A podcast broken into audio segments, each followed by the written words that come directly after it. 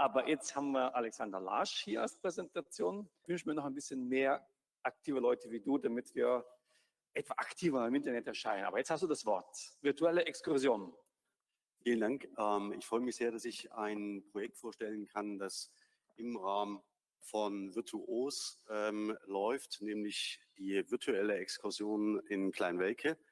Ich spreche für ein Team, Marlene ist mit da ähm, und es geht im Wesentlichen da um zwei Dinge heute. Erstens würde ich für virtuelle Exkursionen werben, zum einen, und zum anderen muss ich es ganz kurz thematisch einordnen, damit Sie vielleicht verstehen, warum das Ganze an dem Ort, den ich Ihnen gleich zeige, besonders reizvoll ist. Ähm, deswegen werde ich vielleicht ganz kurz zum ersten Teil was zur Motivation sagen und im zweiten Teil tatsächlich, wie wir die virtuelle Exkursion im größeren äh, curricularen Kontext einbetten. Ähm, und damit mir nicht so viel Zeit weggeht, sage ich vielleicht etwas zu Hernut. Sie sehen hier Hernut von der Nordseite her, wunderschön gelegen in Ostsachsen, traumhaft vor den Zittauer Bergen. Also wenn Sie irgendwie mal bei, eigentlich sollten wir heute alle gemeinsam hinfahren und nicht hier sitzen. Ähm, und es geht im Wesentlichen um zwei Aspekte, nämlich, dass man für Herrnhut sagen muss, dass das Leben der Gemeinschaft und ihre Architekturen und ihre Gärten sind ausgerichtet darauf, den Prinzipien der Gemeinschaft zu genügen. Nichts an diesen Orten und in diesen Gemeinschaften passiert zufällig, sondern ist nach wohlstrukturierten Tagesabläufen, Ritualen geordnet und die umfassen alles, das gesamte menschliche äh, Leben und die gesamte Sozialität. Ähm, Herrnhut wird am, am Anfang des 18. Jahrhunderts gegründet und ist innerhalb von 40 Jahren weltweit aktiv tätig. Und diese Aktivität ähm, ist ganz stark missionarisch geprägt, ähm, mit einer eigenen Theologie. Sie sehen hier das sogenannte Erstlingsbild, die First Fruits, die im Wesentlichen oder das im Wesentlichen stehen kann für drei zentrale Prinzipien der Gemeinschaft, nämlich Egalität, und zugleich Exklusivität und damit verbunden eine Kombination, ähm, nämlich die Reflexivität und die Ritualität. Das heißt, alle Mitglieder der Gemeinschaft wissen sich im Diesseitsbereich äh, bereits ähm, des ewigen Lebens sicher. Das heißt, wenn sie in der Gemeinschaft das Abendmahl besuchen dürfen, haben sie es geschafft. Dabei ist es vollkommen egal, wie sie zu dieser Gemeinschaft kommen. Also das heißt, alle Menschen dieser Erde haben prinzipiell die Chance, in die Gemeinschaft aufgenommen zu werden. Und das ist im 18. Jahrhundert ziemlich revolutionär, sozialrevolutionär. Ähm, auf der einen Seite. Auf der anderen Seite, wenn sie nicht zum, äh, zu dieser Gemeinschaft gehören, trifft natürlich das Gegenteil zu. Also sie ist in sich egalitär, nach außen aber sehr exklusiv. Also es gibt sehr starke Grenzen, um in diese Gemeinschaft reinzukommen äh, Goethe, von dem möglicherweise das Zitat stammen könnte, ähm, hat es zum Beispiel nicht geschafft. Also ihm wurde der Zugang zur Gemeinschaft verwehrt, weil man Zweifel hatte an seiner Aufrichtigkeit. Ähm, und man muss natürlich immer berichten, dass man äh, wert ist, Teil dieser Gemeinschaft zu sein. Das heißt, sie ist höchst reflexiv und verfasst unglaublich viele Texte. Es gibt nichts, was in Herrnhut nicht dokumentiert worden wäre und zwar auf einer unglaublich hohen Qualität. Das heißt, saubere Handschrift, ähm, fehlerfreien Drucken. Ich habe noch nie so fehlerfreie Drucke gesehen wie aus Herrnhut. Und in einer unglaublichen Menge, die wir immer noch nicht überschauen können. Das heißt, die ideale Voraussetzung für Linguisten, sich richtig ähm, auszutoben. Ähm, und zwar in einem konstruktiven und produktiven Sinne, Immer aber in Gewissheit und mit Bezug darauf, dass diese Gemeinschaft heute noch existiert und praktiziert. Das heißt, über die Menschen, über die wir sprechen, sprechen wir auch als Angehörigen von Familien. Das heißt, man sollte ein bisschen sorgsam sein und behutsam sein. Ähm, und es braucht einen gewissen Ethos, um mit dem Material überhaupt umgehen zu dürfen und dass die Türen geöffnet werden. Okay, in welchem Kontext ist das Ganze zu sehen? Wir arbeiten im Moment an einer Idee, multimodale Corpora aufzubauen und Simon und ich, wir müssen uns da noch ein bisschen abstimmen, dass wir unsere ganzen Projekte da irgendwie so gut miteinander aufgleisen und unseren Partner, die SLUB, nicht äh, überstrapazieren. Ähm, der Witz ist aber, dass wir, wenn wir uns sowas wie Herrnhut anschauen, multimodale Corpora, Das heißt, wir haben Gartenarchitekturen, wir haben Architekturen grundsätzlich. Es gibt sowas wie ähm, musikalische Quellen, ähm, die normalerweise kaum erfasst werden von irgendwem. Ähm, es gibt, ähm, wir haben geoinformatische Bestandteile, wir haben kunsthistorische Aspekte, die wir mit betrachten müssen und wir haben natürlich eine große sprachliche äh, Corpora und Quellen, die äh, wir äh, untersuchen müssen. Botanische, da sage ich gleich noch was dazu. Ähm, und Theologie freilich auch, obwohl die jetzt für mich nicht im Vordergrund steht. Also mich interessieren vor allen Dingen sprachliche Themen. Ähm, in Virtuos ist das Ganze eingehängt äh, im Kontext der sogenannten Internationalisierung mit dem Kollegen von Erik Schob, also dem äh, Team bei Dicolint, weil wir tatsächlich für die Bearbeitung unserer Quellen internationale Partnerschaften brauchen. Es liegen Quellen zum Beispiel in Nordamerika auf Deutsch, die noch nicht digitalisiert sind, dort niemand lesen kann. Und wir sind das erste Mal in meinem Leben bin ich als deutscher Muttersprachler in der glücklichen Situation, eine internationale Kooperation auf der Basiskompetenz deutsche Sprache aufzubauen. Ähm, das ist mir auch noch nicht passiert und ich lasse das Thema deswegen auch nicht wieder los. Okay, also vielleicht der große Kontext. Simon ist äh, bei Xteamate dabei und Stefan im Übrigen bei ähm, dem Praktika Hybrid. Beatrice ähm, beim Tutoring. Sie sehen, wir sind hier, glaube ich, schon in einem Team, das virtuos sehr nahe steht. Okay, warum Kleinwelka? Ähm, die Idee, äh, falls Sie den Namen Kleinwelka noch nie gehört haben, ich rede jetzt nicht über den Saurierpark, ähm, falls Sie das gehofft haben, ähm, sondern über ein Schwesternhaus. Und ich zeige Ihnen ganz kurz, warum das für uns interessant wird. Wir bewegen uns in Ostsachsen. Es gibt drei Ortsgemeinden in Ostsachsen, nämlich Herrnhut, Kleinwelke oder Kleinwelka und Niesky. Niesky ist faktisch der Vorläufer aller reformpädagogischen Entwicklungen an deutschen Gymnasien. Ich vermute, dass sie die erste Turnhalle hatten. Ich vermute, dass sie die ersten waren, die Fußball gespielt haben. Und ich vermute, dass ein Großteil der exotischen Pflanzen, die in Sachsen existieren, in Niesky in drei unterschiedlichen Gärten kultiviert worden sind, weil sie aus der Mission nach Niesky mitgebracht worden sind. Ähm, das Zweite ist, dass wir eine sehr kleine Ortsgemeinde haben namens Kleinwelka. In Kleinwelka wird 1778 das Internat für Missionskinder, Missionarskinder aufgebaut. Und das Ganze funktioniert wie folgt. Wenn Sie in die Mission gehen, ich sage jetzt mal Südafrika, ähm, und dort ein Kind bekommen, dann lassen Sie das Kind nicht dort ausbilden, sondern es wird im Alter zwischen fünf und acht Jahren zur Ausbildung nach Deutschland geschickt, ähm, und zwar nach Kleinwelka. Von dort geht es meistens dann nach Niski ans Pädagogium und dann wieder zurück in die Mission. Das ist ein sehr hartes Leben, lässt sich mit unseren Vorstellungen von Familie nicht vereinen. Und die Kinder leiden auch darunter. Das sei ehrlich gesagt auch die Eltern. Und häufig ist es so, dass sie in Kleinwelke auf ihre Großeltern treffen, die dort ihren Ruhestand genießen. Das heißt, die Großeltern sehen ihre Enkelkinder in Kleinwelke das erste Mal meist ähm, aber ihre eigenen Kinder nicht mehr. Also das ist so eine ganz verrückte Rotation, ähm, die weltweit funktioniert und Kleinwelke ist faktisch der Durchlauferhitzer für die herrnhutische Mission. Unvorstellbar ähm, und sehr klein. Ja, das zeige ich Ihnen jetzt. Das ist die Lage. Und wir sind in Dresden. Das heißt, wir haben das große Glück von hier aus in einer Autostunde uns das alles anzuschauen. Ja? Ähm, unten sehen Sie Herrnhut, ähm, oben Niesky, Kleinwelke bei Bautzen. So, das ist Kleinwelke, sehr überschaubar, oder Kleinwelka muss ich hier sagen, ähm, damit Sie es wiederfinden auf den Karten. Ähm, und ich habe Ihnen einfach einen Lageplan von 1782 mit dazu gemacht, ähm, damit Sie so ein bisschen sehen, in welche Richtung wir uns bewegen.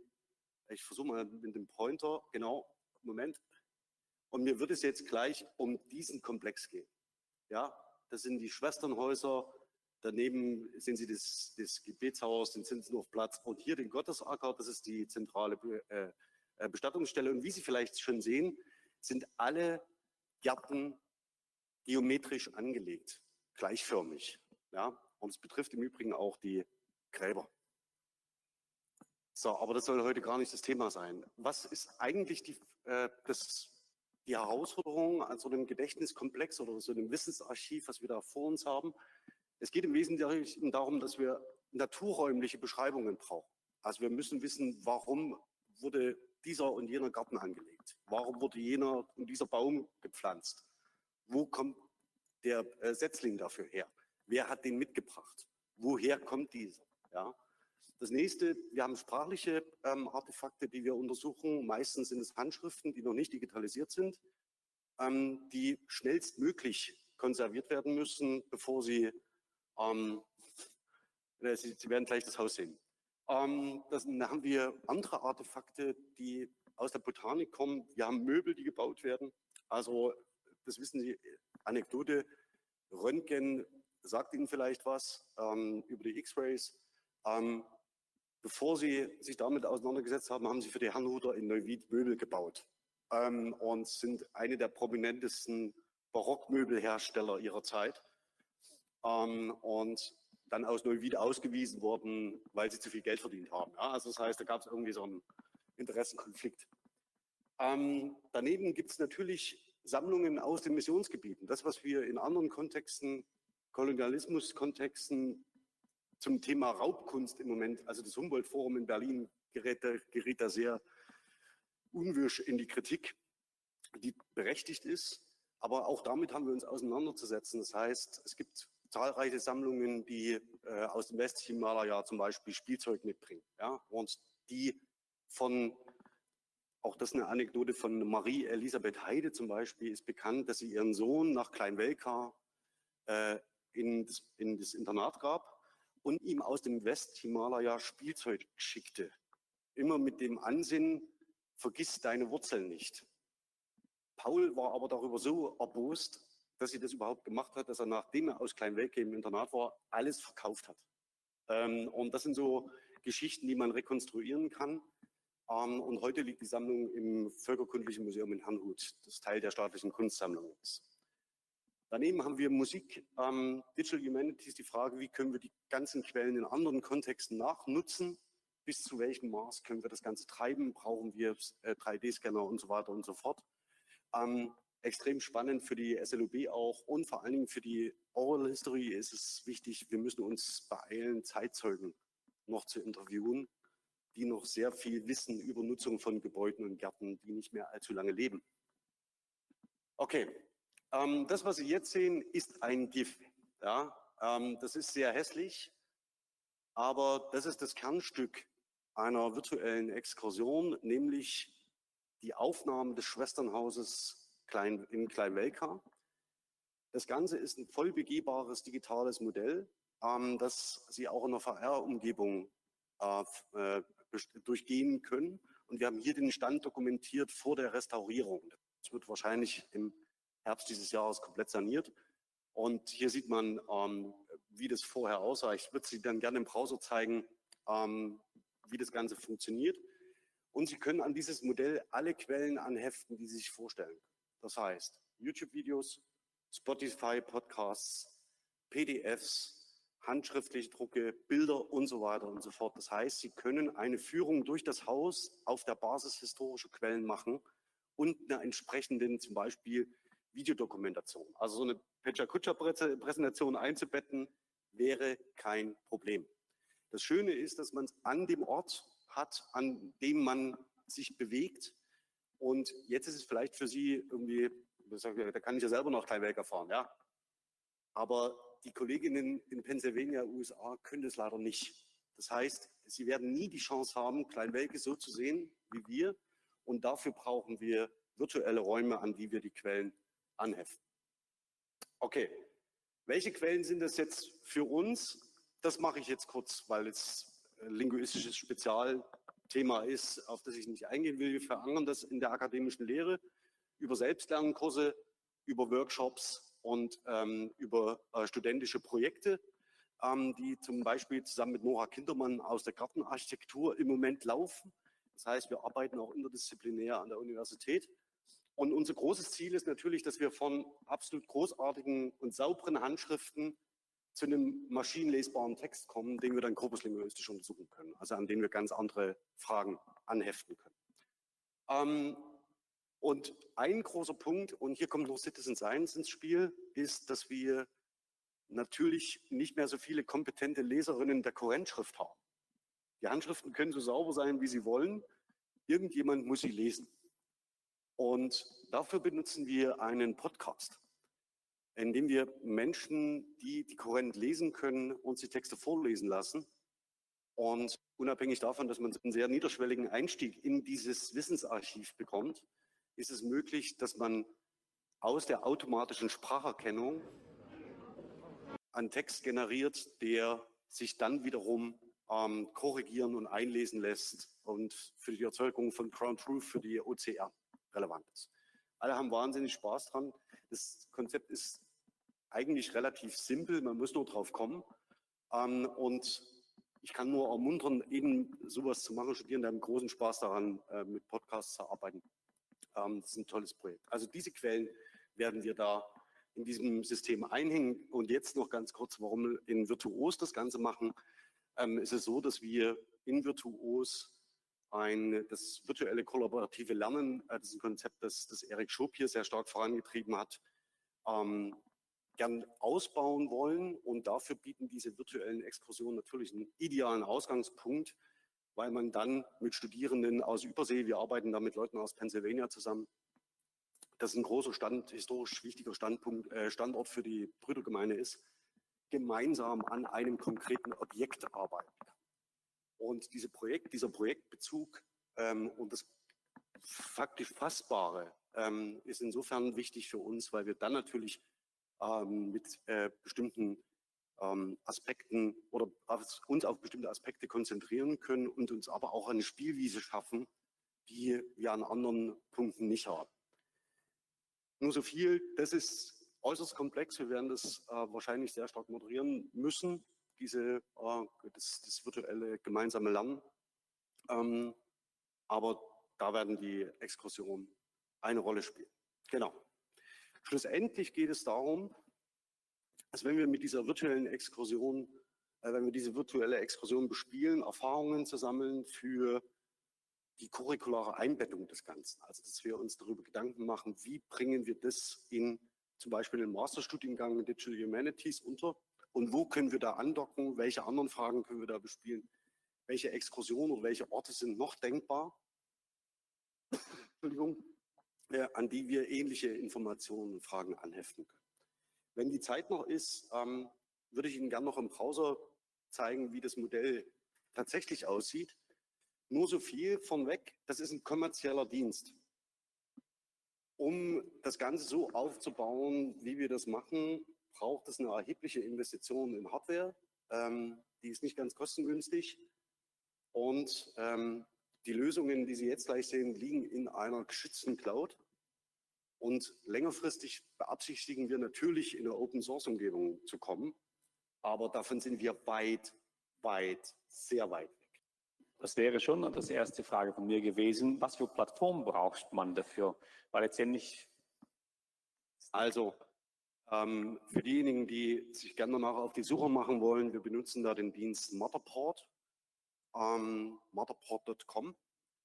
Und ähm, das bedeutet, dass wir faktisch ähm, uns da einem kommerziellen Anbieter zunächst anvertrauen und mit dem äh, Schwesternhäuser e.V. Äh, in Kleinwelke ist vereinbart, dass wir diese virtuelle Exkursion nur auf deren Website zur Einbettung freigeben und sie sonst nicht sichtbar ist. Das Aber heißt, es liegt zwar in der Cloud und Okay, also es würde auch für uns als Maschinenbau interessant sein, die ganze Maschine zu stellen. Wir haben schon äh, VRML, X3D, äh, jetzt mittlerweile GLTF als Format, was in den, in den Seiten einbettbar ist. Normalerweise sitzen Studenten mit ähm, entweder Blender oder mit, ähm, wie heißt das andere Tool, was ich jetzt vergessen habe, was die Gamer da sitzen. Ähm, und bereiten das Ganze vor. Man braucht schon ein bisschen HTML, CSS und ja, also, Kenntnisse. Also wie, so, wie ist es hier? Braucht man? Also so, also so, das, das Tool funktioniert, ist eigentlich gebaut für Immobilienmakler.